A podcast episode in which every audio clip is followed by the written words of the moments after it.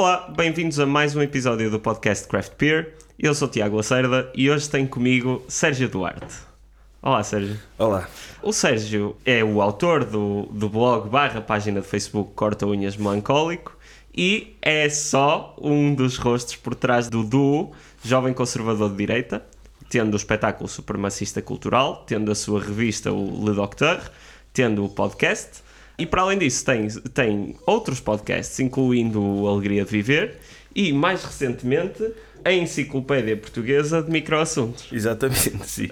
Este riso vem porque eu fiz a pesquisa. Sim, não, não. É, é, é, acho que é a primeira vez que me refiro publicamente a, a esse podcast e que, que acho que é, que é engraçado. Foi um desafio que, que dois amigos me fizeram, a mim e ao Bruno. Eles são de Lisboa. Curiosamente, conhecemos-los porque eles faziam parte da, da, da Sociedade de Debates da Universidade Nova de Lisboa e convidaram-nos para debater com o Ricardo Araújo Pereira. e pronto, criamos a, uma relação a partir daí e eles convidaram-nos convidaram para o podcast. Então foram ao VAR, ao estúdio da AVFM, onde gravamos a, o Alegria de Viver e o Jovem, e numa tarde gravámos 12 episódios. E, e pronto, e agora finalmente vão saindo. Eu, eu já não me lembro sequer do que é que falámos lá. Mas delas a ideia... fala de canivetes suíços, por exemplo. É, sim, é que cada episódio um, um de nós escolhe um tema e debatemos esse tema. Uh, discutimos, falamos sobre esse tema. E então eu e o Bruno damos asa à nossa prática de, de ter conversa da treta, com, gravada e não gravada, e ele juntou-se a nós e ou melhor, nós é que nos juntámos a eles, que a ideia partiu deles. E pronto, divertimos. É mais um projeto desse género. E então, antes de, de, começar isto tudo, eu há uma coisa que, que vou ter de pedir porque não perdoaria a mim mesmo se não fizesse. Eu sou bastante fã do vosso trabalho e tu és sempre a pessoa que introduz os podcasts. E eu estou tão habituado e não consigo introduzir o podcast para a pessoa que introduz o podcast. Podes. Introduz.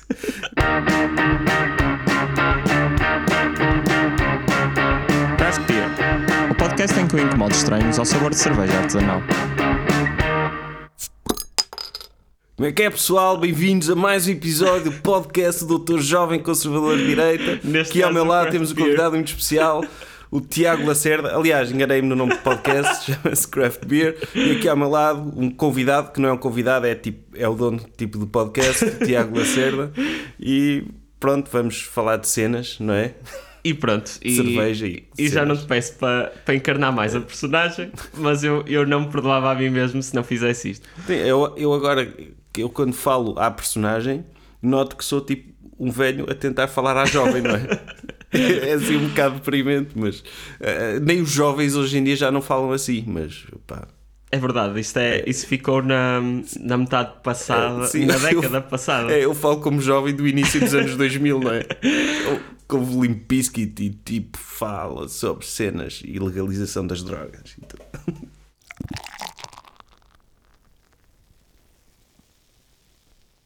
O episódio de hoje tem o patrocínio da Dois Corvos, sendo que estamos a beber Fica Canela, uma Imperial Pasty Brown Ale. Ora, o Fica é uma expressão sueca que significa a coffee and a cake break, sendo que isto é uma Imperial Pasty Brown Ale inspirada nos bolos de canela suecos. É tipo um, um bolo do IKEA espremido. Exatamente. e, e, com, e alcoólico, sendo que esta tem de volume 8,8%, que é mais do que eu estava à espera, para ser sincero. É, sim, é quase vinho, não é? Exato. Quando os putos vão comprar bebidas ao supermercado e escolhem a bebida em função do nível de álcool, não é? Exato, e, e depois pedem é. para fazer isso na Baixa do Porto, para ir aos indianos que estão abertos à, à meia-noite. Sim, bons tempos. Bons tempos.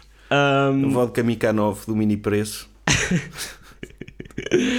Começando por, eh, obviamente, há, há imensa coisa que, que gostava de falar contigo, não só do jovem, mas tu vais a dezenas de podcasts falar do jovem, portanto, queria começar Sim. por algo um bocadinho diferente. Okay. Tu trabalhas em recursos humanos e tu tiraste psicologia, presumo? Eu tirei psicologia, mestrado em psicologia de trabalho e uh, cheguei a trabalhar nos recursos humanos mal acabei o curso depois deixei de trabalhar em recursos humanos, estive a tirar doutoramento, essas coisas que não acabei. Acho que já disse isso noutros podcasts. Que, mas não, não cheguei a acabar o doutoramento. Depois andei vários trabalhos uhum. uh, que dessem para conciliar com este hobby de, da comédia e recentemente, pronto, arranjei um trabalho a sério, outra vez nos recursos humanos. e a minha pergunta é, como é que é a sensação de estar possivelmente na área mais cringe do mercado de trabalho?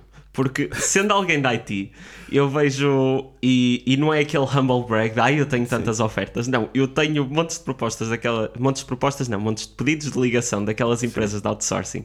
E aquilo é cada uma pior que a outra. É tipo. Da mesma maneira que estás a dizer um velho a parecer jovem, uhum. é isso, mas em formato LinkedIn, tipo Ixi. memes, memes, whatever, do bebê. Imagina aquele bebê com o punho chato, tipo, yes, uh, acabei de sair da faculdade, é chamaram-me para entrevista de emprego. Opa, eu, eu confesso que concordo contigo, de certo modo. Eu não tenho LinkedIn e, e o ambiente que se vive naquela rede social é o, é o mais deprimente que pode haver, porque, por exemplo, nas outras redes sociais, tu, o pessoal faz divulga a sua vida, não é? Quer, Exato. ok, vou transmitir a imagem que eu quero que os outros tenham de mim. No LinkedIn é isso, mas mas ao puxado ao máximo. Puxado ao máximo, porque é eu sou realizado, eu sou feliz, eu tenho goals de carreira. É tipo, tu, é uma rede social em que tu vives em modo entrevista de emprego, Exato. não é? E é terrível. E eu, sim, concordo contigo, que é uma área cringe. Inclusivamente tive uma experiência para isso, quando comecei a trabalhar nos recursos humanos, agora mais recentemente, num dos dias em que estava assim um bocado mais frustrado, eu disse: Ah, eu trabalho nos recursos humanos ironicamente. Percebes? Ou seja, fazia tudo o que alguém de recursos humanos é suposto fazer, mas na minha cabeça estava a ser irónico. e então era, era, um mecanismo de defesa. E o que acontece no LinkedIn é que tu pensas que já viste tudo e que não pode piorar. Eu não sei se estás a ver um episódio do The Office em que o Michael é suposto apresentar um relatório do, da empresa e põe um vídeo da Faces of Scranton que é dar YouTube por trás e eles a, a fazer uma cara eu vi isso só que em formato não irónico, que era na nossa empresa toda a gente se ri e é tipo uma música qualquer de violino assim, em que eles estão a filmar o pessoal em câmera lenta e a fazer risos forçados para a câmara.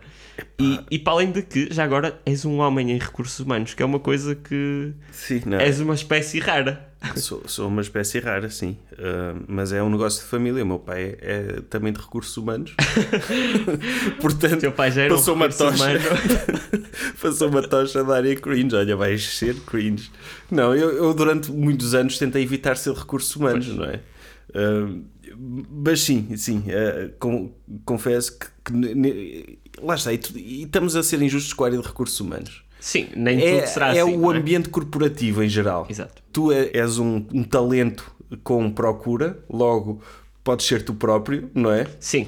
Eh, não, não tens aquela necessidade de networking e de, e de fazer isso, as pessoas vêm contigo e isso é um luxo. Agora, Sim, sem dúvida, não, não ponho isso em questão. É, no ah, ambiente corporativo em geral há muita, muita treta, isso, sem dúvida. E, e, e, opa, e então, quando estás a fazer entrevistas de emprego e assim, mas lá está, nesses momentos é olha, estou a fazer isto ironicamente, ironicamente. Aliás, tu tens aqueles posts que é que é muito. O pessoal goza com aquilo, porque aquilo lá ah, hoje estava. Hoje ajudei um sem-abrigo e depois fui à entrevista e o entrevistador era o sem-abrigo. Isso é tipo o professor Martinho, não é? Exato.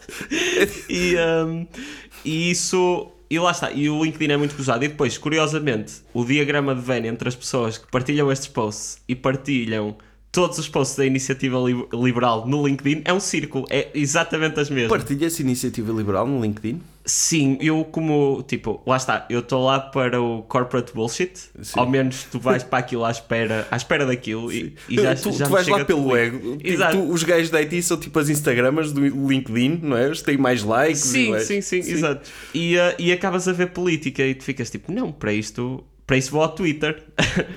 Epá, mas, mas, aí é mais insidioso, não é? Porque, Sim. porque ainda por cima o pessoal da iniciativa liberal vê isso como uns oprimidos. Ainda no outro, um dos assessores, no outro dia, um dos assessores a dizer: estão a ver, o Samuel é liberal, que ato de coragem e de resistência. Sim, que ele assume isto como liberal. E como se fosse tipo uma resistência, yeah. não é? Nós somos diferentes e somos atacados por todo lado. Usam isso como para haver coesão de grupo, o que é, pronto, é uma tática política não é muito é um bocado treta no caso deles porque os patrões são todos liberais. Exato, não é? exato.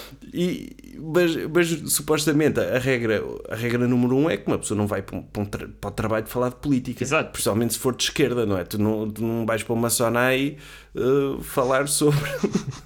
falar sobre o. o- questionar nacionalizações e coisas do género, ou sindicatos, não vais, por isso simplesmente. Sim. é? ah, Mas, mas o pessoal da iniciativa liberal que se armam em vítimas não tem esse pudor no ambiente corporativo possível de dizer eu sou liberal porque quem diz ah, está aqui um patrão que pode gostar de dizer que eu sou liberal. Exato, Não é? é? É, muito diferente dizer que és liberal no, no trabalho e dizer que és, que és de esquerda, seja. Não, seja porque és liberal, tu, tu, tu estás a dizer "Ah, o patrão vê, o meu subordinado é liberal, vai-me lamber bem as botas, por isso vou, contratá-lo. E se ele lamber as botas que chegue, terá mérito para subir, porque acredito na meritocracia. Sim, uma pessoa é uma pessoa que está disposta a tudo. Ou seja, que, para falar um bocado de recursos humanos, é uma pessoa dinâmica e com atitude proativa. E por acaso, ainda só fazendo um paralelismo, eu como estou na área da IT, não- eu por acaso trabalho com dados, não é mesmo com, com hardwares e essas merdas, mas ah, a minha impressora avariou, ajuda-me aqui. Isso é possível extrapolar para a psicologia? Olha, tu és psicólogo, estou aqui triste, podes-me ajudar? Ah, pá, já me aconteceu. Já me aconteceu, sim. É que é preciso ter um bocado de lata a mais para, para perguntar isso, não? Pá, não, não é, já me aconteceu do. Pá, tenho um amigo que está com problemas, também já me aconteceu isso. Podes-me ajudar? Opá, é, é uma situação um bocado. É, é delicado porque eu, para já, não tenho nem experiência, nem formação, nem prática nessa área, não é? O que eu, o, o que eu posso fazer é, é ser senso comum, como Exato. qualquer pessoa poderia fazer. E nesse aspecto, opá, eu encaminho eh, para, para pessoas que saibam lidar com isso, não é? Porque pá, geralmente quando chegas a esse ponto de recorrer, olha, ao meu psicólogo amigo, um conhecido, é porque precisas. Pois, Uh, e Eu também estou- da mesma forma estou quando dizer- recorres a, a- alguém de, de informática para instalar o sistema operativo é porque precisa, é porque precisa mesmo, não é? Mas é- acho que é mais delicado. E, e- e- mas acontece, sim. Acontece e, sobretudo, essa coisa. E há muito que uma pessoa diz uma barbaridade qualquer, não é? Tipo, ah, porque as pessoas mais positivas são aquelas que depois no mercado de trabalho às vezes vão-se mais abaixo, portanto, tipo assim, uma regra de de vida qualquer, dizem uma coisa e depois dizem pronto, mas tu és de psicologia, deves saber isso melhor do que eu. Quem diz, eu sei o que estou a falar e tu, que és um técnico, vais validar que Validar isso, faz favor. Eu sei lá, pá, não, não, sei, não sei nada. É, é um curso, um curso de psicologia. Eu lembro muito pouco do que, do que aprendi lá de concreto. É o chamado curso de banda larga em que aprendes muito e no fundo não aprendes nada. Claro. E, e, e há pessoal inseguro que sai de lá e tem esse dilema, não é? De, o que é que eu vou fazer a seguir? Eu não sei nada. E esses são bons, mas depois forma também muitos Dunning-Krugers, não é? Que chegam ao mercado de trabalho hiper confiantes de que sabem Pois. tudo e que são os especialistas da mente humana. Pois tem ali uma dose de realidade. E nem, nem é uma dose de realidade. Às vezes, às vezes o mercado até os reforça e tornam-se perigosos. Tu vês o, o Quintino Aires, por exemplo, Exato. que exato. abre a boca Esse e é, e é psicólogo. é. E tudo que ele diz é, é, é tudo, entre aspas, é tudo perigoso, Já ouvi dizer barbaridades, mas puxa do cartão da autoridade de psicologia. Exatamente. De psicologia. Uh, por isso, eh, prefiro de longe os que saem com o síndrome de impostor. A dizer, pá, o que é que eu fiz? Tive 5 anos a ler PowerPoints para exames e agora, e agora de repente tenho uma pessoa que se quer suicidar à minha frente e eu não estou preparado. E Ah. pronto. Por falares nisso, os programas da, da manhã, aqueles as, as Cristinas, que acho que já nem há Cristina, mas, os- mas eh, principalmente os da SIC e da TVI, aquilo é assim uma cena mesmo, tipo, há um jovem, um jovem agrediu a mãe ou agrediu a namorado. Vamos meter aqui três gajos brancos velhos, às vezes meter uma, uma, uma mulher para parecer, mas uma mulher tipo amarga, que é para parecer que são inclusivos, e depois dizem todas as mesmas coisas para os boomers concordarem e está feito. Tipo, ai, agora faz falta o serviço militar obrigatório. E os outros todos a abanar a cabeça. Exatamente, exatamente. Ah, pá, isso é, eu acho que isso está. É, é uma das variáveis do mal, não é? Exato. Tipo, há um conjunto de variáveis que levaram a que neste momento a, a política esteja como está, não é? E Sim. a ascensão do populismo. E eu acho que se calhar a, a falta de perspectivas eh, é talvez a causa maior. Sim. Mas não, isso não é uma coisa natural porque também é muito provocado pelo efeito bolha nas redes sociais. Sim. Mas... Sim, também, isso é outro. Mas é, estes programas da manhã em que tens pessoas sozinhas e tristes e deprimidas e, e, preocupadas com o que se passa e que a janela que elas têm para o mundo é esse pessoal a falar de, de insegurança Exato. e a pegar em, em, em casos que aconteceram isolados e extrapolar para tudo em geral e ter gente a validar esses preconceitos e é, é, é problemático mesmo. Tipo, a conversa está assim, está aí para um rumo um bocado sério. E por falar nisso, vocês foram à, à Cristina e ao Rocha, por Pois isso. foi. Como é que é aquilo? Aquilo é o que nós vemos ou é uma coisa completamente diferente do que. Opa, aquilo é, é diferente, não é o que se vê. Para já é, é um cenário deprimente em que não é não tem aquela cor e aquela animação não existe na realidade. Ou seja, é deprimente, mas eh, ali por trás vês a, a sujidade. Mas o contexto em que nós fomos é que foi, foi hilariante, porque foi. Nós ainda não tínhamos lançado o livro nem nada. A primeira vez que o Bruno tinha, sido, tinha aparecido como personagem tinha sido dois dias antes, quando foi a apresentação do livro do José Soeiro. Ah, em que- sim, em aquele- que- sim, em que ele falou sobre. O livro era a falácia do empreendedorismo, então. E o pessoal a morrer a rir sim, na o pessoal apresentação. foi lá, foi lá como doutor a dizer que. Pá, defender o empreendedorismo. Pá, foi muito engraçado. E então, dois dias. Nós estávamos a escrever o livro na altura e a senhora da editora eh, devem ter ligado a produtora da TVI a pedir a alguém que fosse falar sobre política, sobre o presidente Marcelo. Era os 100 dias do mandato. E ela mandou o Bruno, meu. E vê lá, então de repente tens um painel que é o, o doutor jovem, como a Cristina Ferreira chamou, não é? Tipo, a Silvia Riso e o marido da pipoca mais doce. E, e então tens ali um- uma mistura bizarra de a TVI queria enaltecer o Marcelo, não é? Como Exato. um presidente que faz 100 dias de mandato espetacular e, e as pessoas gostam todas muito dele e tem feito muita coisa. Tipo, o Marcelo no apogeu da popularidade. E tens lá um palhaço a dizer: Ah, eu no outro dia eu vi de cuecas e não sei o quê. E eu, e eu, pá, agora eu já tenho mais facilidade em controlar-me. Mas eu, quando nunca tinha visto o o Bruno nesse, ne- nessa situação, Uh, estava mais ansioso do que ele. Ele de repente nunca tinha encarnado aquela personagem, de repente está ali a improvisar em personagem, a dizer disparados que nós nem sequer tínhamos combinado. Eu estava atrás a rir-me, a partir-me a rir, e as velhotas ao meu lado. Tipo, A não quando, perceber. ele, quando ele dizia uma barbaridade qualquer, a perguntar: Ah, ele está a gozar, não está? ele está a gozar. Eu Então eu estava naquele, naquela. Aqui se vê-se na, na imagem. Uh, Eu estava lá naquele ambiente bizarro e como é óbvio, nunca mais nos convidaram para isso. Mas eh, pá, porque depois tipo a Silvia Riso a tentar ser engraçada e a tentar, entrar na brincadeira, mas sem, sem perceber bem, porque o Bruno, ainda por cima, como se fosse hoje, era, tínhamos mais jogo de cintura para isso, mas o Bruno, sem tipo, como não sabia como lhe havia de responder, a ser completamente arrogante. como- Opa, e depois tens lá um, um, um arrumadinho, não é? Que é que, pronto, do lifestyle. Exato. O marido Tipo, que, a, que a cena que ele enalteceu do Marcelo era tipo um grande presidente que até foi a uma, a uma, a uma inauguração de uma padaria portuguesa. Mostra que está mesmo ligado à economia. Tipo, Isso parece uma cena que o jovem diria. Parece, sim, porque estava ali um mix de. de- de- e, ainda por cima o Bruno, a determinada altura, sugere que a Cristina Ferreira podia ser a primeira dama e ela com aquela.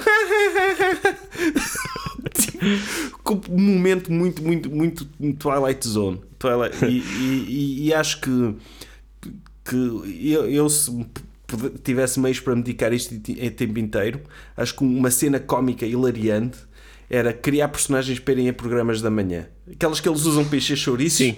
Tipo, criar várias.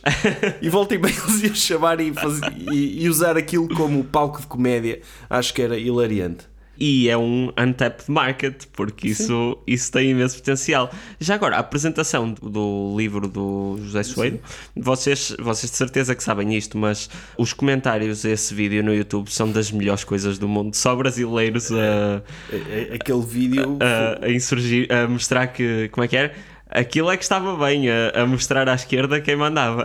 Pois era, um monte de brasileiros a ver aquele vídeo não ironicamente, a dizer: Ah, isto, isto sim, em Portugal até dá gosto de bater, está ali alguém de esquerda a ouvir as verdades e nem sequer ficam agressivos nem nada. Tipo coisas do género.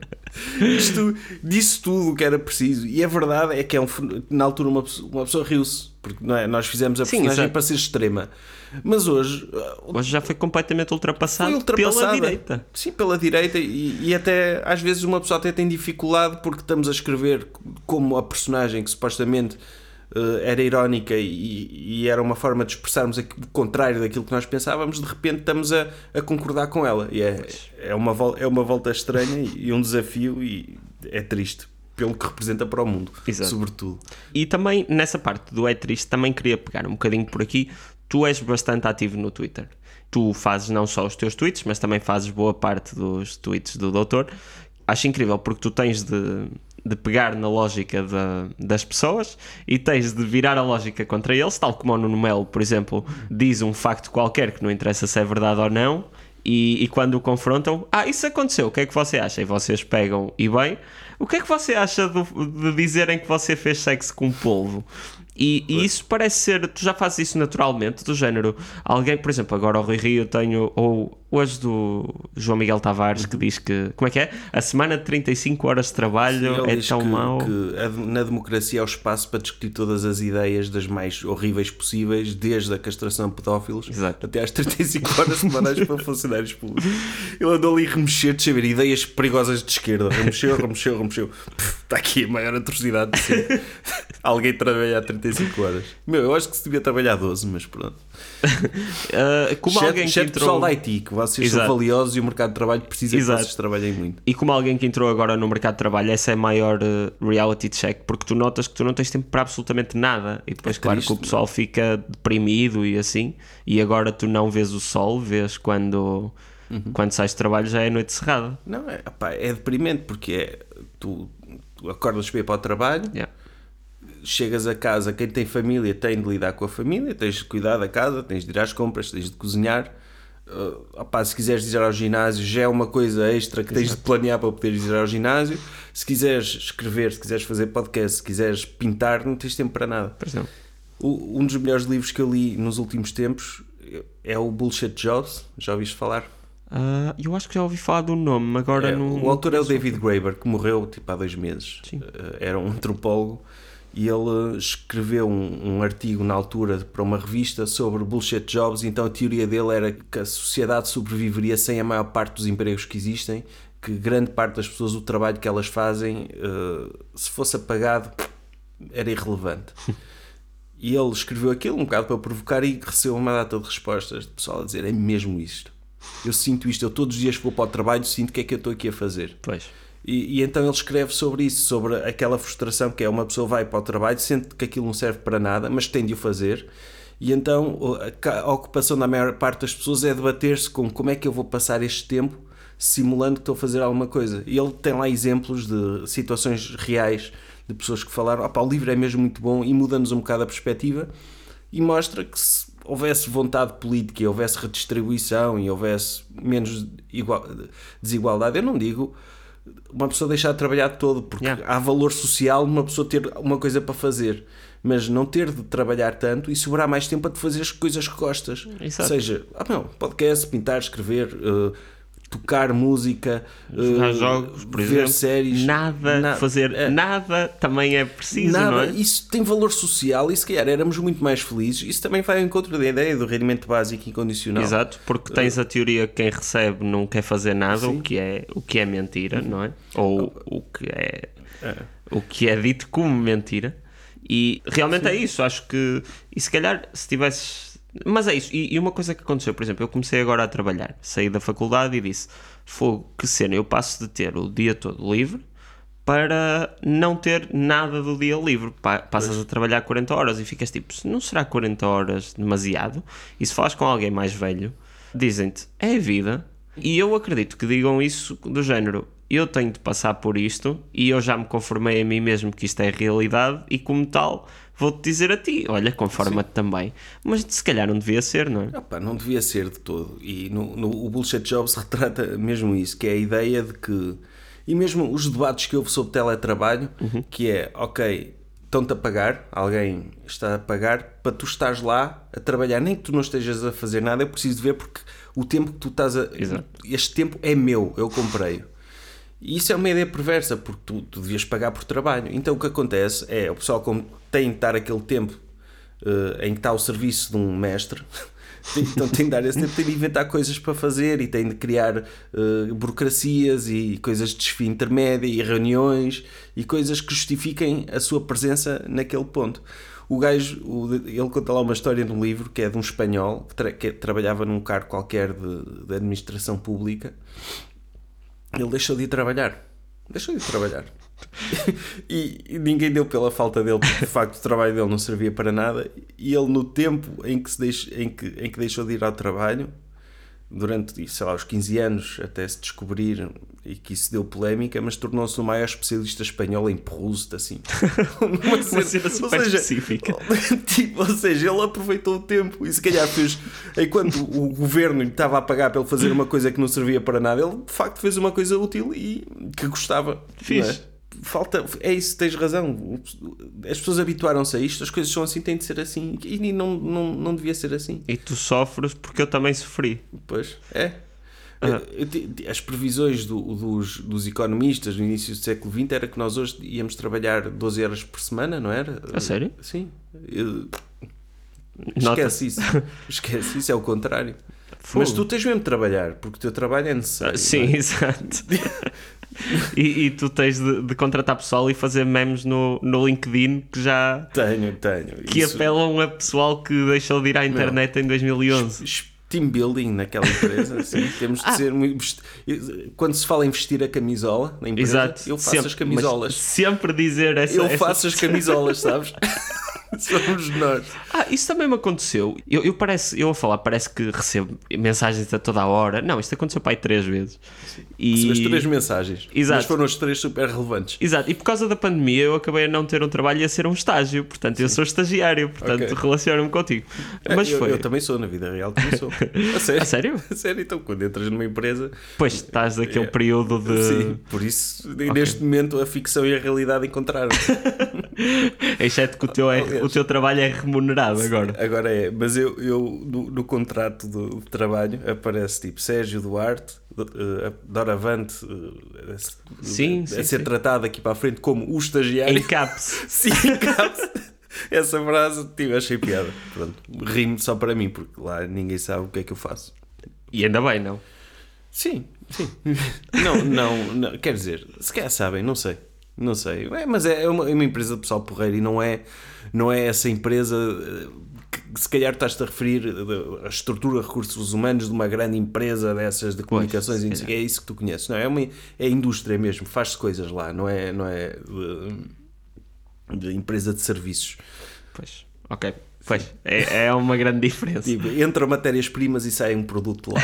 Portanto, eh, tipo, imagina, precisas de alguém para fazer isso, tens de ter alguém em recursos humanos a tratar desse assunto. Pois, claro. é? Portanto, é, há utilidade naquilo. Ah, e então, eu ia pegar no caso, porque eu tive um, um qualquer, um headhunter, ou lá como é que se diz, que veio falar comigo: olha, Ele queria caçar a tua cabeça. exato, Ah, Gosto, gosto muito da sua cabeça. Não já quero, viu a não nossa. quero vender-me a sua cabeça durante 8 horas por dia até ao fim dos seus dias. Ele ser o dono da sua cabeça. E, e então ele faz uma, uma pergunta que é quase isso, e depois dá este exemplo: olha, como pode ver, tenho aqui estas fotos daquele retiro que nós fizemos ano passado. Ou seja, baseia a tua opinião nesta empresa daquela, deste exercício de team building que fizemos uma vez no ano. É pá, estes gajos andam de regata, no- fazem uma regata no Douro uma vez por ano. No resto do ano, literalmente chicoteiam os seus empregados. Mas é pá, a regata está muito forte. Pá, eu, eu, eu já ouvi histórias de team building de, um, de, de colegas que é, havia uma que foram para, um- para um, um sítio em que uma das atividades era futebol, mas era futebol que não podias correr. Era aqueles matraquilhos humanos? Não, não, não. Era futebol, regras de futebol, só que introduziam a regra que era tinhas de andar a passo. é para ninguém se aleijar, sabes? E então, imagina, passavam-te um bocado mais para a frente, tinhas de ir andar. Se fosses a correr para chegar à bola, era falta. e eu inventam cada coisa. Ou então, olha, team building, vamos ali apanhar batatas. Exato. Também já vi histórias desse género, que é. Ou, ou E team building. metem-lhe uma faceta de ecológica, porque nós preocupamos-nos com o ambiente. Ou, ou, olha, vamos pegar no, no departamento financeiro da empresa e pô-los a construir uma casa para pobres. Isso aconteceu na empresa da minha mãe. Sim, opa, é, um- é uma atividade de team building normal. Eu quando estava nu- numa outra empresa há muitos anos, um team building que eles faziam muito habitual era ir para a tropa.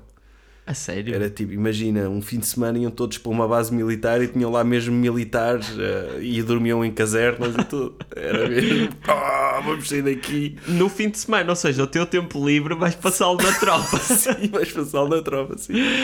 Ah, Sim, mas ah, pá, e depois lá está. Não, imagino, eu não fui a nenhum desses da tropa, mas imagino que depois a parte do outros team building, que é os jantares e as borracheiras, isso que eles não tenham tido, não é? Porque era tropa, tinham de ir recolher e tinham de estar ali todos disciplinados.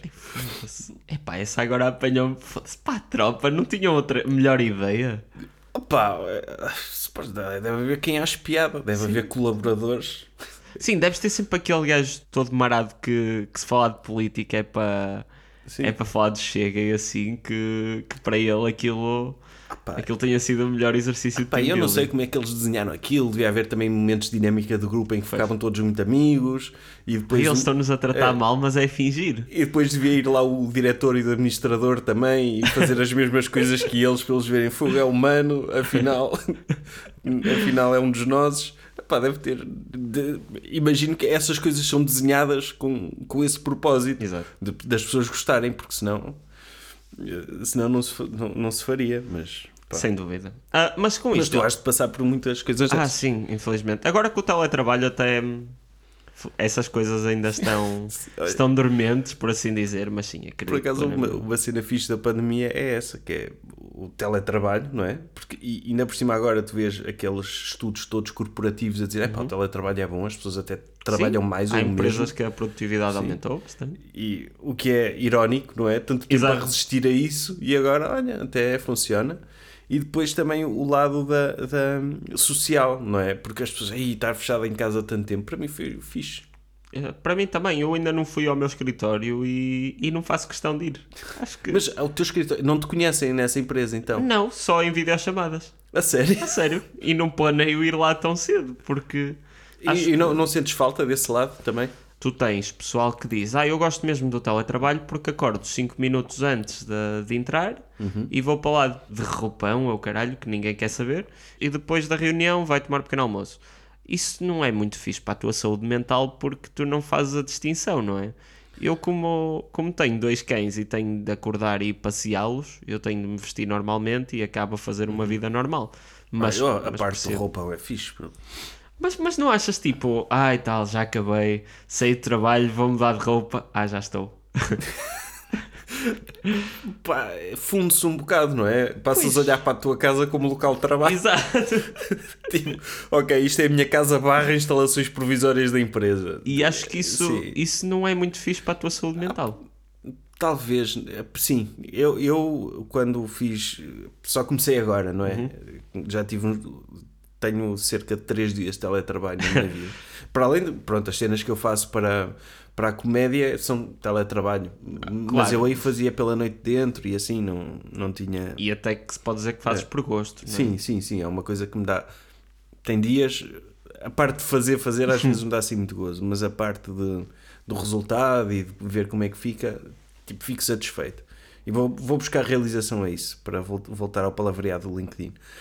mas, mas o, o- sim, há esse lado em que se funde a tua empresa e a tua casa, mas o que eu, a minha estratégia de teletrabalho era: ok, eh, o meu, cumpria o meu horário, mas fora do horário, pá, desligava o computador, acabou. E ia dar uma volta, ia andar de skate, porque eu, eu agora sou jovem e comecei a andar de skate.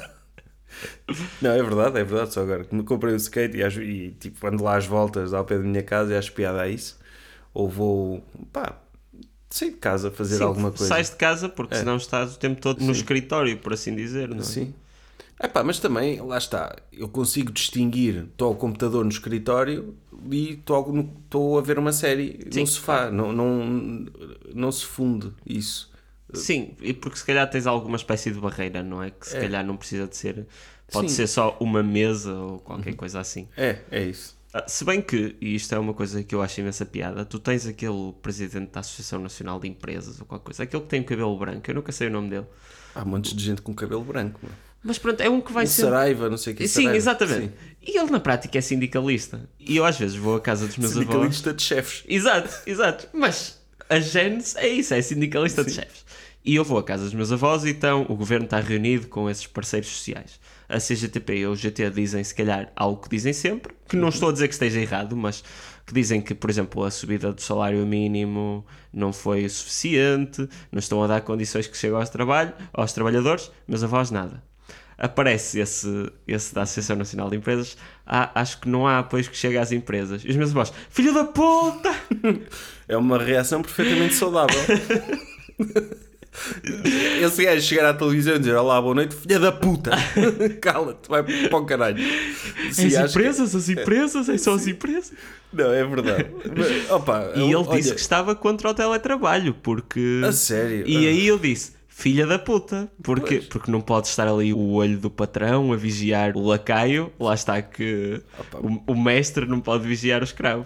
havia um, um, um momento de LinkedIn muito interessante, fazendo a ponte ao ponto anterior, em que esse Saraiva e, e um que é da Associação de, Empresas e depois o, o não sei quantos, também um nome de Beto qualquer, que era da Confederação dos, Tinha três nomes. Sim, Confederação dos CEOs ou caralho. Eram dois assim, duas associações dessas. A tiveram dos gra- CEOs. Sim, tiveram um grande uma discussão no LinkedIn. O jovem até escreveu sobre isso, na altura até escrevemos, que, que era, tiveram uma discussão no LinkedIn e que saiu no Expresso essa discussão. Então era, acho que supostamente um deles haveria a possibilidade de aumentar o salário mínimo eventualmente, não agora, mas um dia talvez, e outro era contra. E então debateram no LinkedIn. E então o debate do LinkedIn era meu caro não sei o que, não sei que mais, não sei que mais, não sei que mais, tipo blá blá blá blá. E no final, um abraço, António. Assinar comentários, percebes? Parecia uma troca de mails ali pública. tipo só. Ele deve ter ficado lixado, porra. Não dá para pôr a assinatura do e-mail nos comentários do LinkedIn. Deve ter ficado mesmo fodido, porque já viste só assinar com o nome dele. E Que tipo, sacrilégio. meu caro António, eh, somos, eh, apesar da amizade que nos une, não sei o quê, eu penso que as suas declarações sobre uma subida de 0,001% do, do salário mínimo nos próximos 70 anos pode ser grave e prejudicial para o nosso crescimento económico e para a sobrevivência das nossas empresas. Tive assim uma merda. Eu achei aquilo hilariante, essa... E e então o texto de jovem era na onda de "Ixi, que peixeirada que para aqui foi. Situações dessas fazem o jovem quase parecer a sério. Porque Sim. É, é, é incrível. Nunca na vida me lembraria de um debate deste género. Exato. Sim, nunca, nunca, nunca na vida. Vocês, quando começaram o jovem, a diferença que eu noto para agora, se calhar vocês eram um bocadinho menos acentuado. Ainda havia gente que, que achava será que isto é verdade ou não. Nós no início atenção, queríamos enganar. No Exato. início queríamos enganar. sim. Mas, mas agora é completamente óbvio. E uma coisa que eu acho, eu particularmente acho piada, é que tu e o Bruno, principalmente tu, vocês agora há alturas em que já não se aguentam de riso. E haver gente que ainda acha que isso é verdade também é uma coisa que eu acho imensa piada. Tipo, Pá, é engraçado. Ah. Volta e meia aparecem. Mas é, é naquela da dúvida, sabes? Porque Exato. Tu vês tantos idiotas por aí que até é possível que aquilo seja real. e se me dissessem isso, quando criámos a, a página há uns anos, compreendo mais as pessoas que duvidam agora do que as que duvidavam há uns anos. Porque há uns anos não, não era tão explícito. sim. Tipo, quando nós criámos a página, estavam a surgir aquelas páginas assim manhosas, mas ainda era tão refundido. e Nós íamos lá buscar eh, inspiração, mas havia uma que era o PS, o Partido da Bancarrota, o diz ao teu melhor amigo para não votar no Costa, era coisas assim no género, que eu achava que aquilo eram fenómenos periféricos. E nós criámos a página um bocado nessa onda de, de gozar com aqueles que estavam todos paranoicos com a cena da, da geringonça, porque lá está, achamos, olha, isto é uma coisa tão de tão fringe, tão de gente maluca que opa, é engraçado. Hoje em dia já não é. Sim. Isso subiu completamente para o mainstream. não Hoje é? em dia vocês são mild é. comparado Pois, com o que é. é. E então temos de ir pelo absurdo. e lá está, usamos a página um pouco para textos mais do dia a dia e também aquela coisa mais convencional, não é? De ok, vamos comentar a atualidade aqui com umas piadas pelo meio, uh, mas tipo, no podcast não há o mínimo, por exemplo, ou nos espetáculos ao vivo, não há o mínimo preocupação com a, a, a questão de parecer credível, é, é para é galhofa, assim. Nessa parte da opinião pública e da, das redes sociais estarem cheias de páginas falsas e de, e de temas políticos, algo que eu ia pegar há bocado, uma delas é o Twitter, em que tu, principalmente, quer como Sérgio, quer como jovem, tu acabas a, a comentar imensa atualidade, em que cada dia há algo que, que faz um bocado perder a fé nisto tudo. A minha questão é, ao fim deste tempo todo, tu, tu não ficas quase desmotivado, do género. Tu todos os dias só preciso gozas com uma polémica nova que apareceu. Hoje foi o João Miguel Tavares, ontem foi o Samuel Lúria. Felizmente o Twitter português não faltam temas polémicos. O, o Twitter português aquilo é que é meio dizer de pessoas Exato. também, não é? Não, não é? é um grupo tão, tão pequeno. Eu, não, eu, eu muitas vezes arrependo-me e, e, é isso que eu ia perguntar. É, tu não, não ficas quase gozo. desmotivado porque todos os dias tens uma coisa nova e cada dia é uma coisa mais mais desmotivante de ser tão estúpido ou das pessoas serem quase cruéis umas com as outras. Não no que dizem, mas no que defendem, por assim dizer. Isso não te desmotiva? Desmotiva, sim. Porque, porque ok, se calhar com o jovem tu consegues. Opa, o, o tu é- consegues é, é ver isso de outro, de outro prisma, não sim, é? O jovem tem essa vertente catártica. O jovem tem essa vertente. É, é uma forma. Aliás, desde o início que foi isso, para mim, pelo menos Uh, não sei se para o Bruno ele o encara da mesma maneira, acho também que também concorda com isso, que é ok, se eu escrever a série sobre isto vou-me chatear, não é? E então vou escrever a gozar Exato. e então se, se vierem uh, chatear-me a cabeça é, eu continuo a gozar e não, e não é relevante. O Twitter suga, um, suga o tempo, suga a paciência e eu, eu já simplesmente já quase nem vou ao feed Pois. Quando aparece assim uma coisa que me apetece dizer, digo, mas não. Epá, então apareceu uma funcionalidade que é o Twitter esconde as respostas insultuosas e eu não vou ver. Então, como deixei de ser insultado, deixou de me chatear tanto isso. mas, mas sim, volta. Eu, eu... É tão fácil ser insultado no Twitter. Opa, é, é, e todos os dias acontece, e anónimos. Já não, já me afetou. Agora, agora nem tanto. Passei a relativizar completamente. Mas houve alturas, que se calhar foi aí que tu, que tu viste mais no Twitter, eh, em que eu perdi demasiado tempo e, e, cabe, e perdi tempo, mas pior do que tempo, uh, disponibilidade mental, não é? Mas porque uma pessoa quando entra naquele mundo ridículo de, de, de, pessoas que não conheces e que, e que te insultam e que estão muito polarizadas e demasiado investidas em discussões na internet, eu, eu faço dois comentários sobre um assunto, não tenho mais nada a dizer, Exato. não é? Tipo, vou perder uma hora a, a, trocar argumentos com um tipo e ir ao Google ver estatísticas e ver gráficos. Eu, para quê? O para doutor quê? gato político. É, sim, mas há pessoas que gostam disso. Exato. Pronto, há pessoas que gostam disso. É, faz parte da personalidade delas, da, da minha não. Eu não entendo. Será que alguém disse tipo, olha, acabei de jantar, tenho tempo livre, vamos aqui discutir no Twitter durante duas horas e não chegar a lado nenhum para para ser insultado. Eu acho que há pessoas que gostam pessoas. disso, genuinamente. Sim. E que gostam de ter razão e de provar. E de... Acho que há pessoas que gostam disso e eu não me, identifico, não me identifico nada com esse tipo de personalidade, porque detesto mesmo. Uh, se, se, for, tipo, até em, em conversas de café, uhum. pá, pode dar gozo, mas chega uma altura que, que não, não faz sentido nenhum. Sim. Eu, eu aqui há uns tempos, num grupo de WhatsApp com amigos da vida real, de infância e não sei o quê, houve lá um que pôs um meme tipo André Ventura. Não era bem André Ventura, mas era daqueles uhum. do ah, o pessoal socialista não trabalha e não sei o quê. Pronto, é, é essas coisas. E depois aquilo enverdou por uma cena de ah, a iniciativa liberal é um partido, eu não concordo com tudo que eles dizem, mas são os únicos que fazem alguma coisa e não sei quê. Que... E, e, eu, e que depois a esquerda está com a cena de politicamente correto, estão completamente perdidos. Como são pessoas que eu gosto mesmo na vida real tu conteste um bocado, não é? Pá, contenho-me e não me apetece. Pois. Não apetece, é escusado. Oh, meu, não, não, tipo, não te vou convencer de nada. Pronto, cada um tem a sua opinião. Não vale a pena estar a perder demasiado tempo com isso. Pois. Se te dissessem que um dos teus amigos próximos votou Chega, tu querias saber quem era? Queria. Queria, ah pá, ficava desiludido. Mas se fosse mesmo próximo, mesmo meu amigo. Ah, sim, podias. Então, o que é que é essa merda, não é? Pois, acho que. Não, não, felizmente não tenho nenhum. Nem aquela coisa do tio que votou chega também.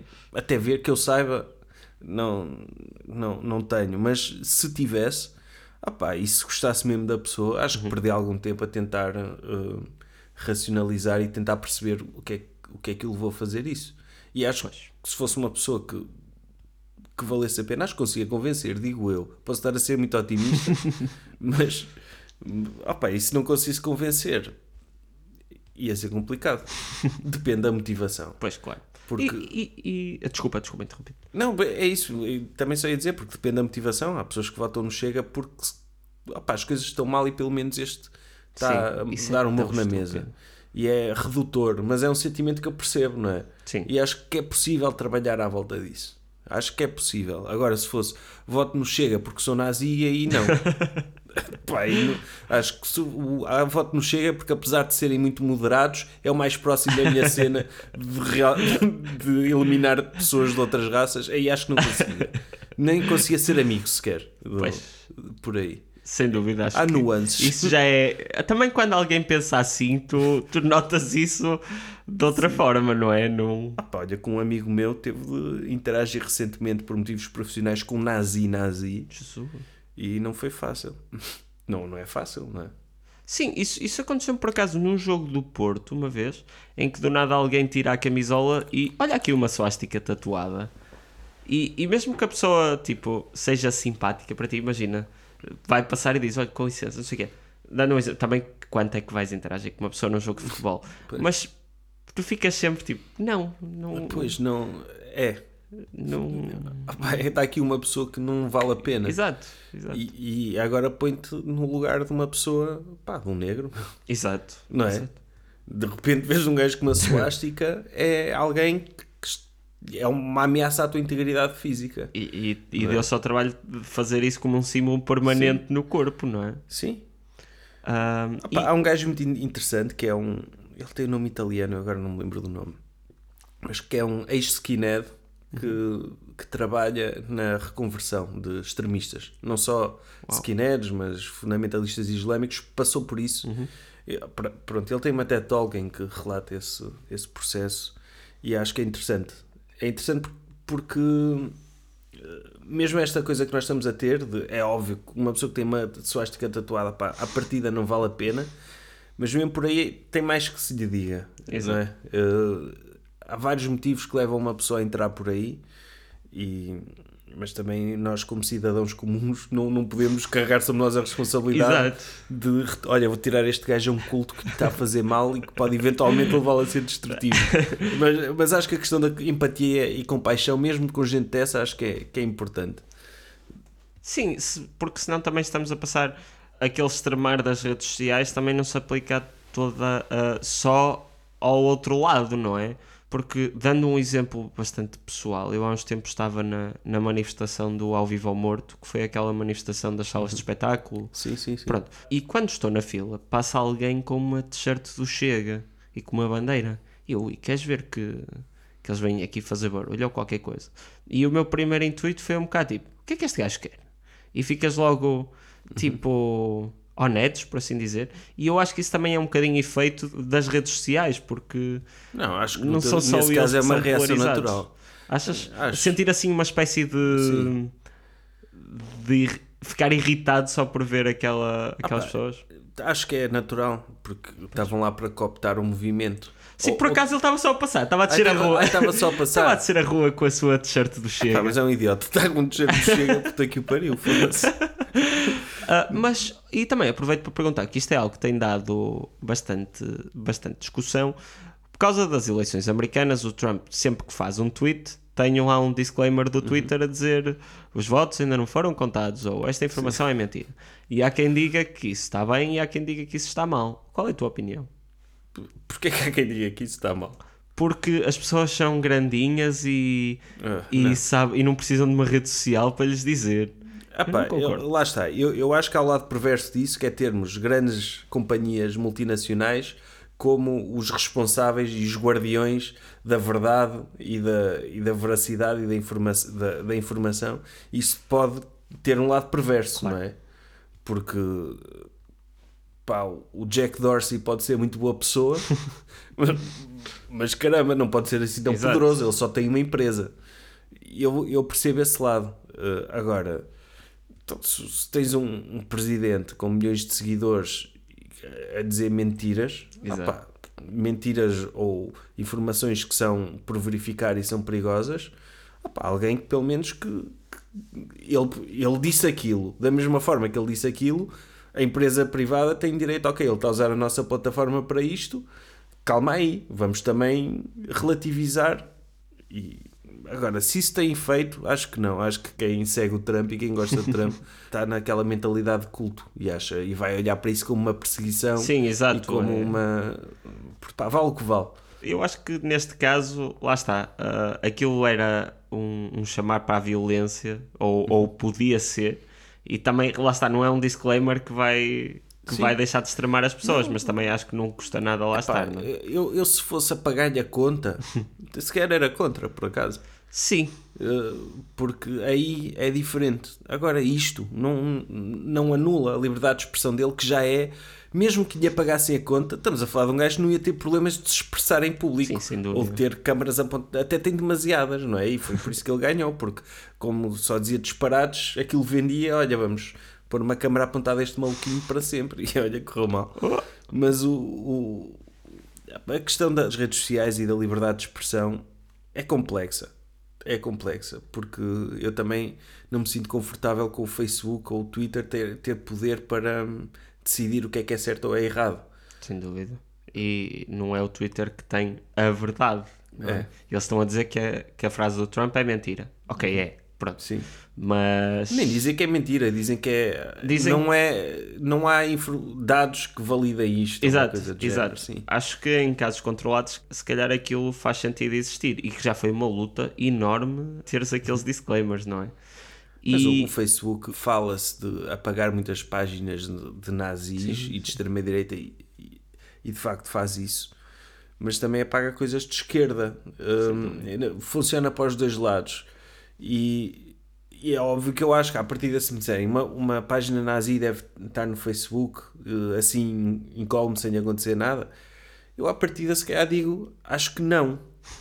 Mas depois não sei, não sei, não sei, não, não tenho resposta para isso, sinceramente. Acho que empresas privadas, uma empresa privada e uma pessoa ter tanto poder é errado. nesse aspecto eu sequer sou um bocado libertário de esquerda. Não é, não é liberal nem libertário. É, o, o poder é, é, é muito um, perigoso se estiver concentrado. Pessoas, é, se estiver concentrado em pouca gente ou numa pessoa e opa, uma solução que se fala para o Facebook é, é parti-lo, tirar-lhe o monopólio. Fala-se muito disso de cá é. na União Europeia, não é? Sim. Principalmente. E isso pode ser uma solução.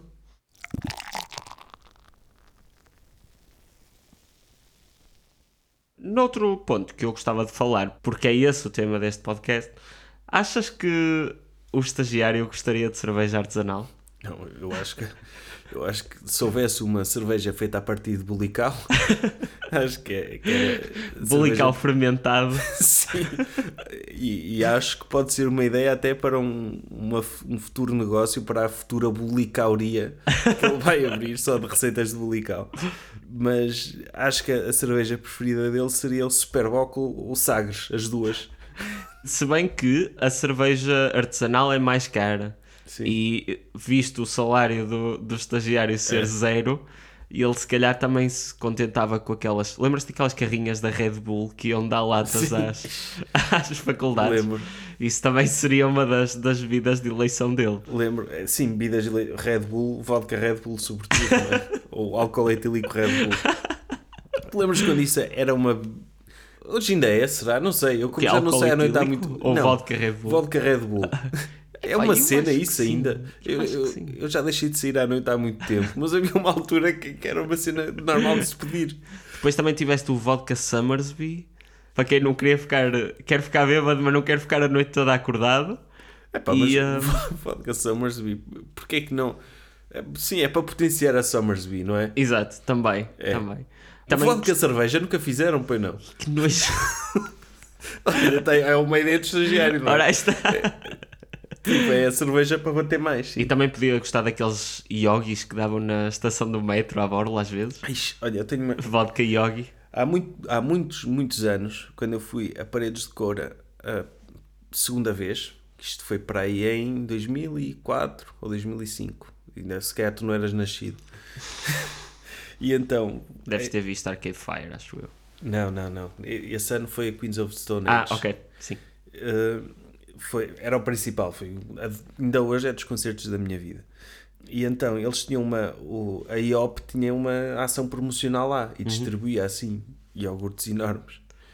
Eu, eu comi um iogurte, bebi um iogurte daqueles no final de um, dos concertos e tive de ir às casas de banho de paredes de cora durante a noite.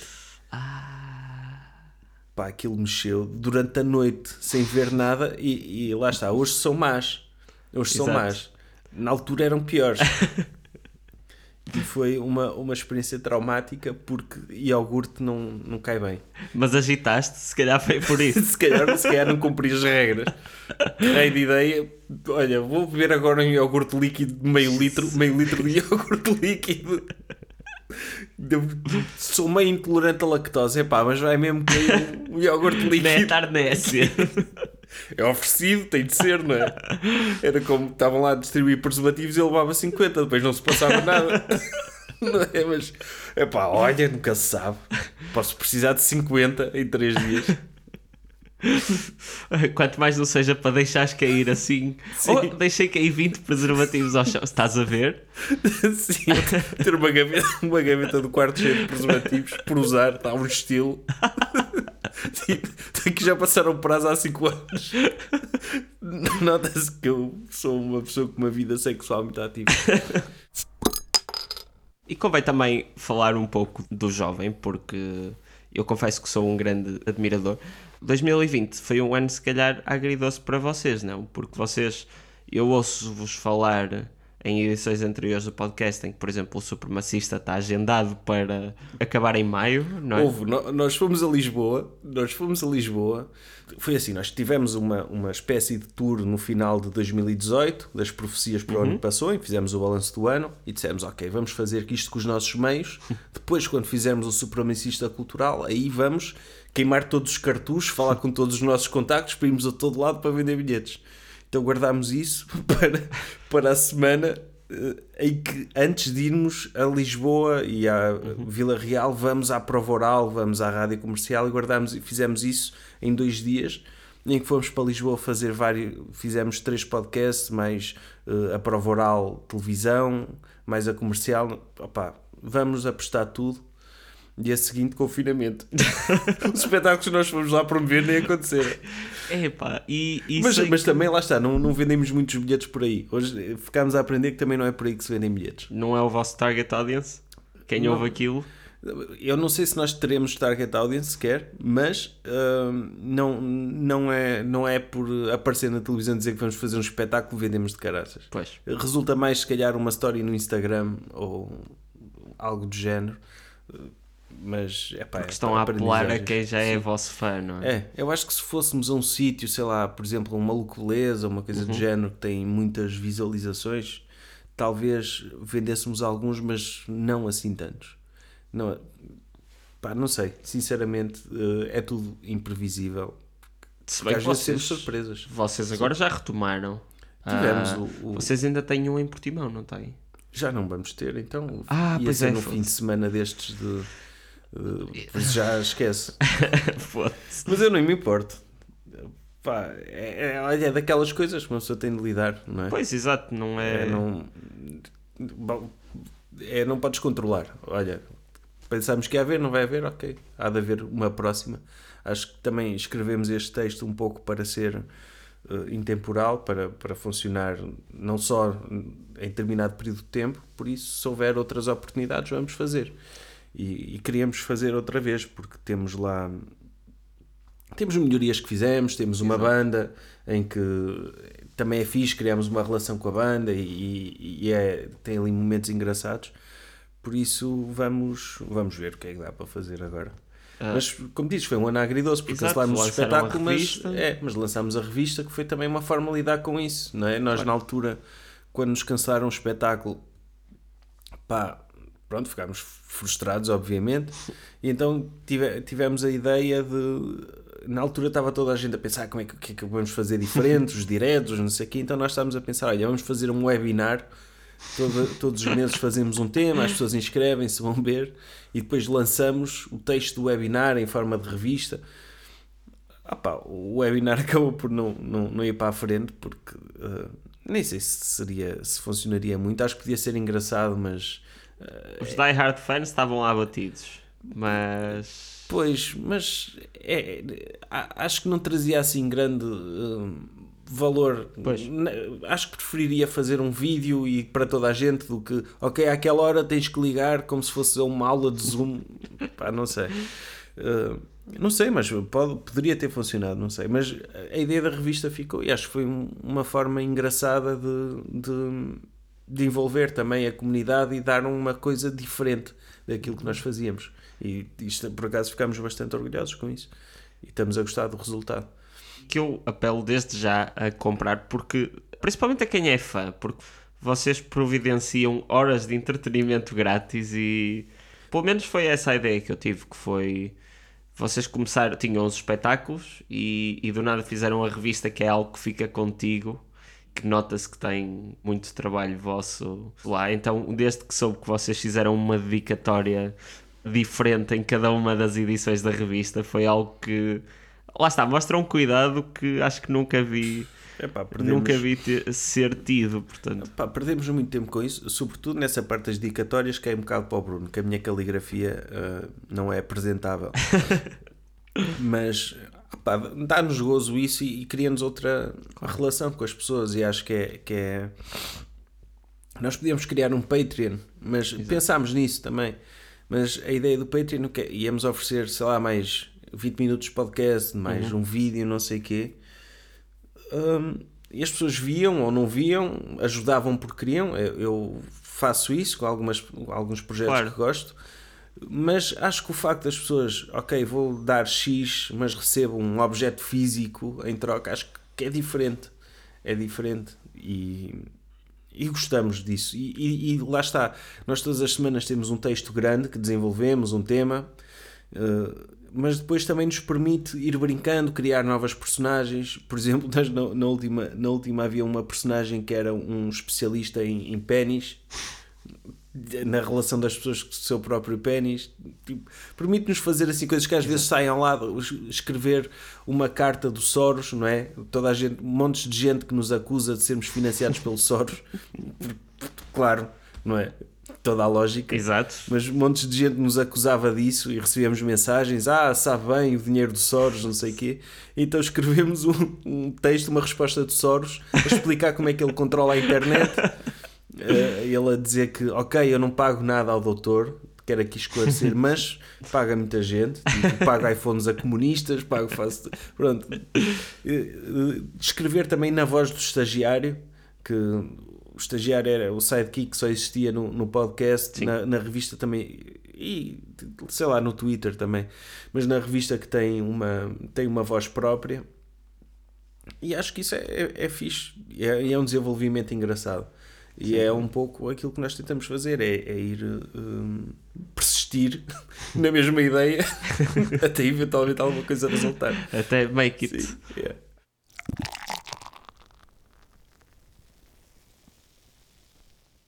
da última vez que falei contigo, houve algo que ficou comigo que eu fiquei bastante surpreendido, que foi, eu não sou um comedy nerd de todo, eu consigo ver algumas influências vossas, nomeadamente o Bruno Aleixo, por exemplo, Sim. e, e depois quando vos, quando falei convosco percebi que isso ainda era mais presente, que vocês conhecem o, o João Moreira e o Pedro Santo, Sim. mas algo que me disseste que me deixou bastante perplexo foi uma das referências ser o Eric Andre. O Eric Andre que tem o anti anti-talk show, aquilo, é espetacular. aquilo é, é das minhas coisas preferidas. Eu não sei porque é que eu acho piada àquilo e eu fico, bem, eu tenho 24 anos, se calhar eu acho piada a isto porque, porque sou novo, mas vocês gostarem, se calhar mostra que não é bem assim. Epá, eu, a verdade é que eu estou em casa a ver a Eric André a rir às gargalhadas e a minha namorada Pois. a dizer-me eu não sei como é que tu gostas disto. eu acho que é, que é, epá, é aquele nervo, percebes? Às vezes quando, quando achas muita piada a uma coisa, fica. E eu, eu desde sempre eu, eu gosto dessa estranheza, quer dizer, uma pessoa fala de, de Eric André, mas, mas sempre os Monty Python também têm Sim. momentos assim, não é? Sim. E que de onde é que isto veio? Eu, eu gosto desta, dessa coisa de, de, de De coisas sem random, sentido quase. e, e- e sem. Eu- mas o Eric Andre faz uma desconstrução incrível dos Sim, talk shows. Sem dúvida. E, e nós tentámos fazer uma coisa do género com o jovem. No foi, especial das sim, europeias. No especial das europeias, que, que nos saiu um bocado ao lado, mas também tínhamos. arran- Nós queríamos fazer em público. Só que, olha, nunca na vida vamos conseguir fazer em público. Então fomos para o Teatro Avenida em Aveiro, que eles tinham lá um bingo abandonado.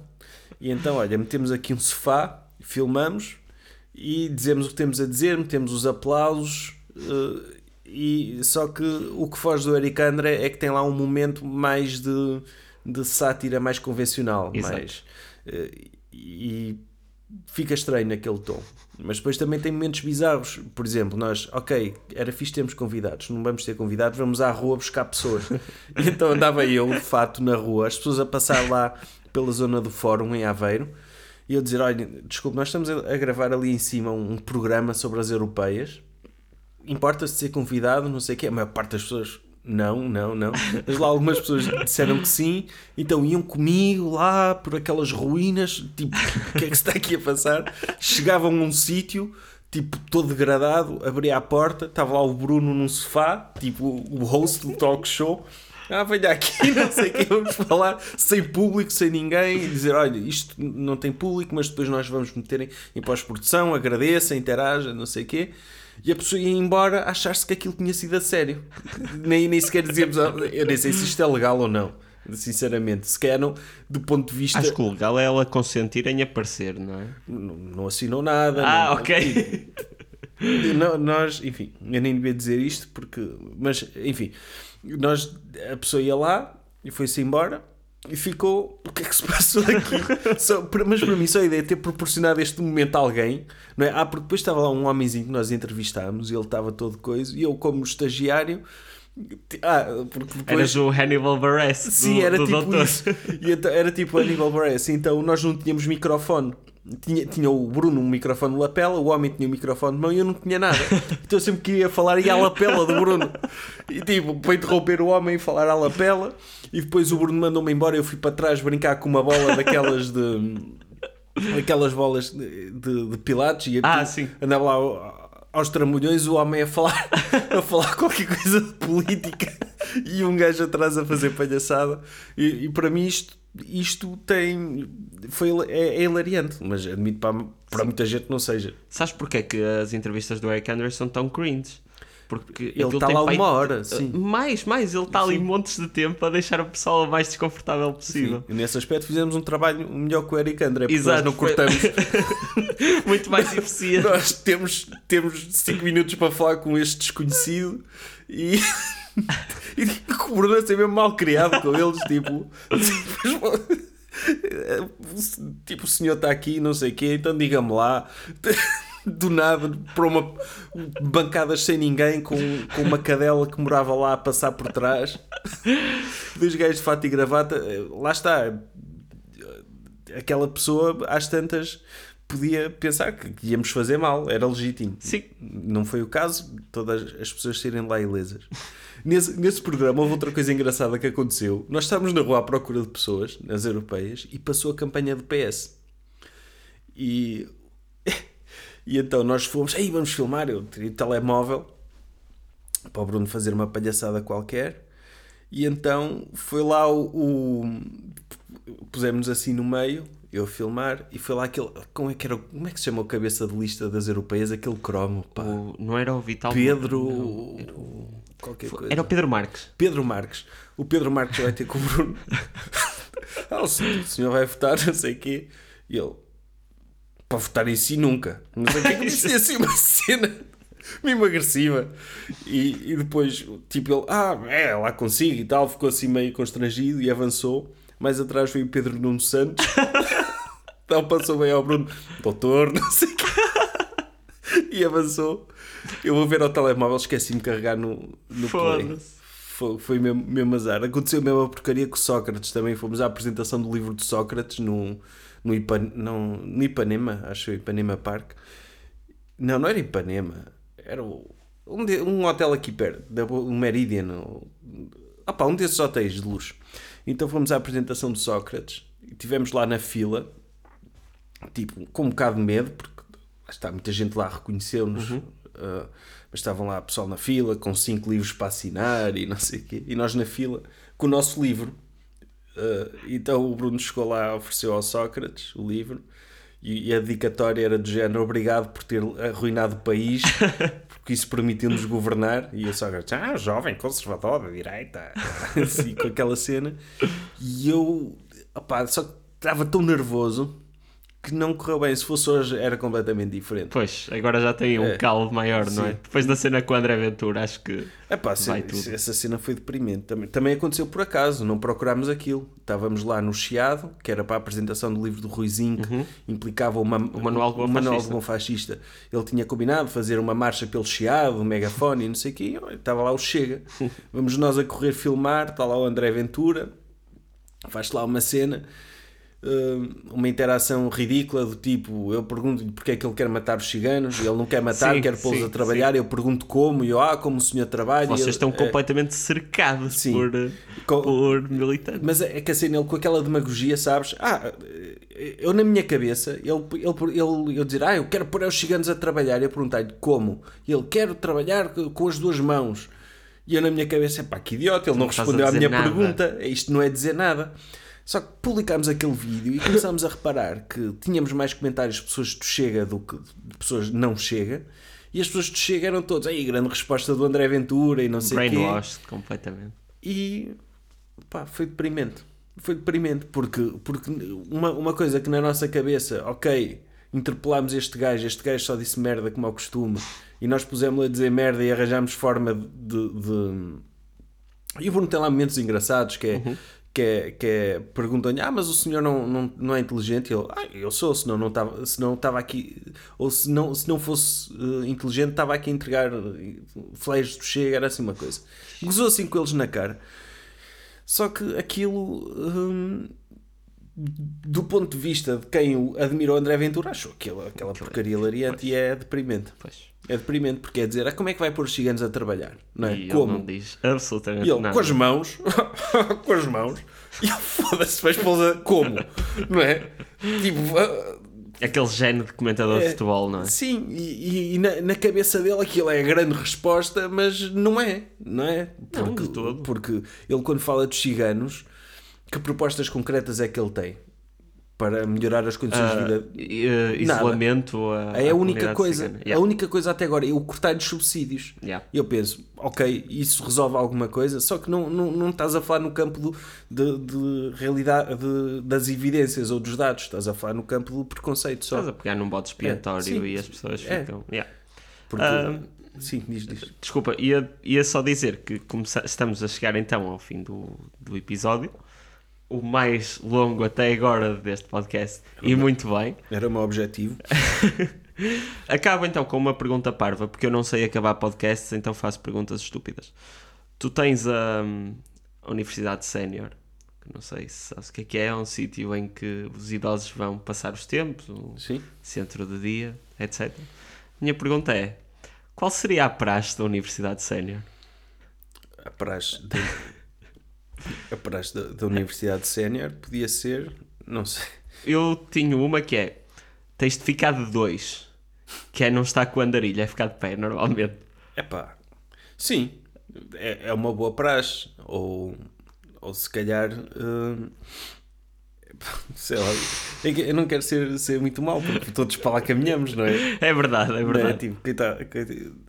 Quer dizer, eu, eu não vou para a Universidade de Sénior, quer dizer, o que mais faltava. não é? Qu- Quais são as saídas da Universidade de Sénior?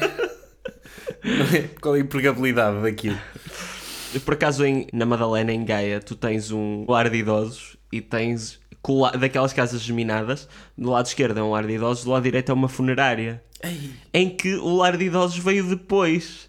Portanto, é tipo a academia da, da funerária, depois. estás a ver? Ah, pronto. Sim, é isso. É, é, tipo, é pós-graduação. Tu não tens de responder, isto é só uma pergunta Sim. absurda. Não, não, eu queria responder de uma forma engraçada, mas não. É um tema que me custa um bocado. Mexe comigo. Mas a minha avó tem uma funerária. Não sei se já disse isso em algum podcast, sim. Uh, e é. é um- acho que é a única funerária de Ovar. Portanto, é extremamente famosa na cidade. E- Uau. E é, opa, é daquelas coisas que, no lado de- desta minha avó paterna, a questão da morte é uma coisa dia a dia. É negócio. Negócio é, mas a questão de, de- do mecanismo de defesa que a minha avó e a minha tia e não sei o quê, o pessoal que trabalha na, na funerária, de, de lidar com mortes todos os dias e famílias enlutadas todos os dias, é criar ali uma espécie de, de sensibilização, não é? É, é o normal, é, é o dia a dia. Olha, vou a mais um funeral, né? se for preciso, de- uma pessoa vai a um funeral mesmo que não conheça bem a pessoa, é uma experiência que psicologicamente é, é pesado, não é? Claro.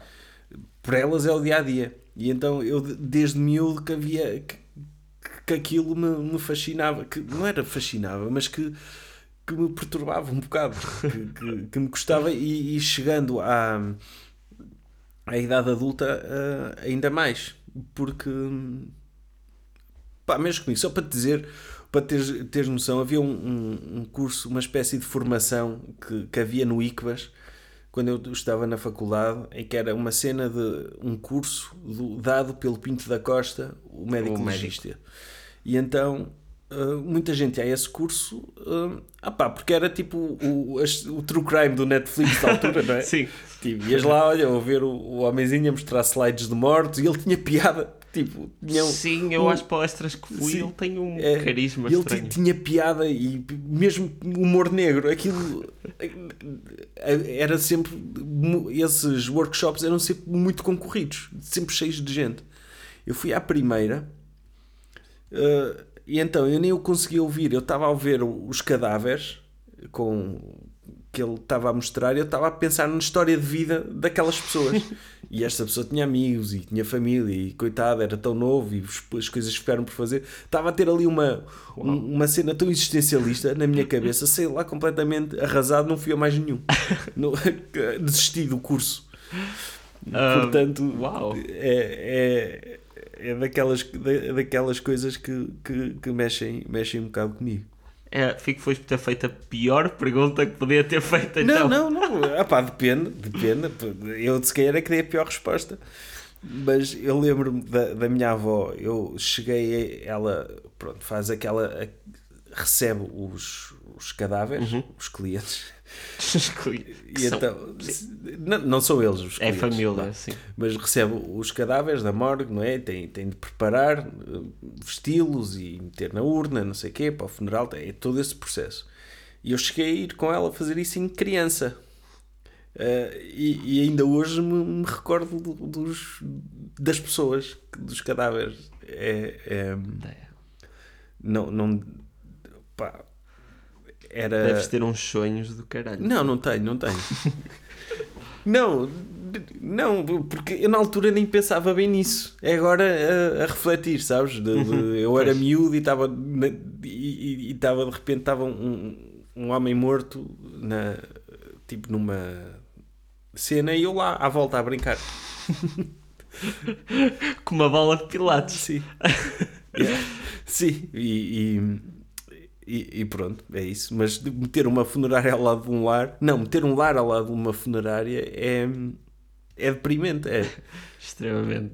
Mas é Ah, bom para o negócio. Sem dúvida. O que não é deprimente é o jovem conservador de direita e o supremacista cultural e a sua revista O Le Docteur. Um muito obrigado ao Sérgio por ter vindo cá, é mesmo em estado de emergência. Repi- Podcast presencial, pandemia. Um muito obrigado a Dois Corvos e obrigado por terem ouvido. Este podcast foi gravado no estúdio Lampreia Viva.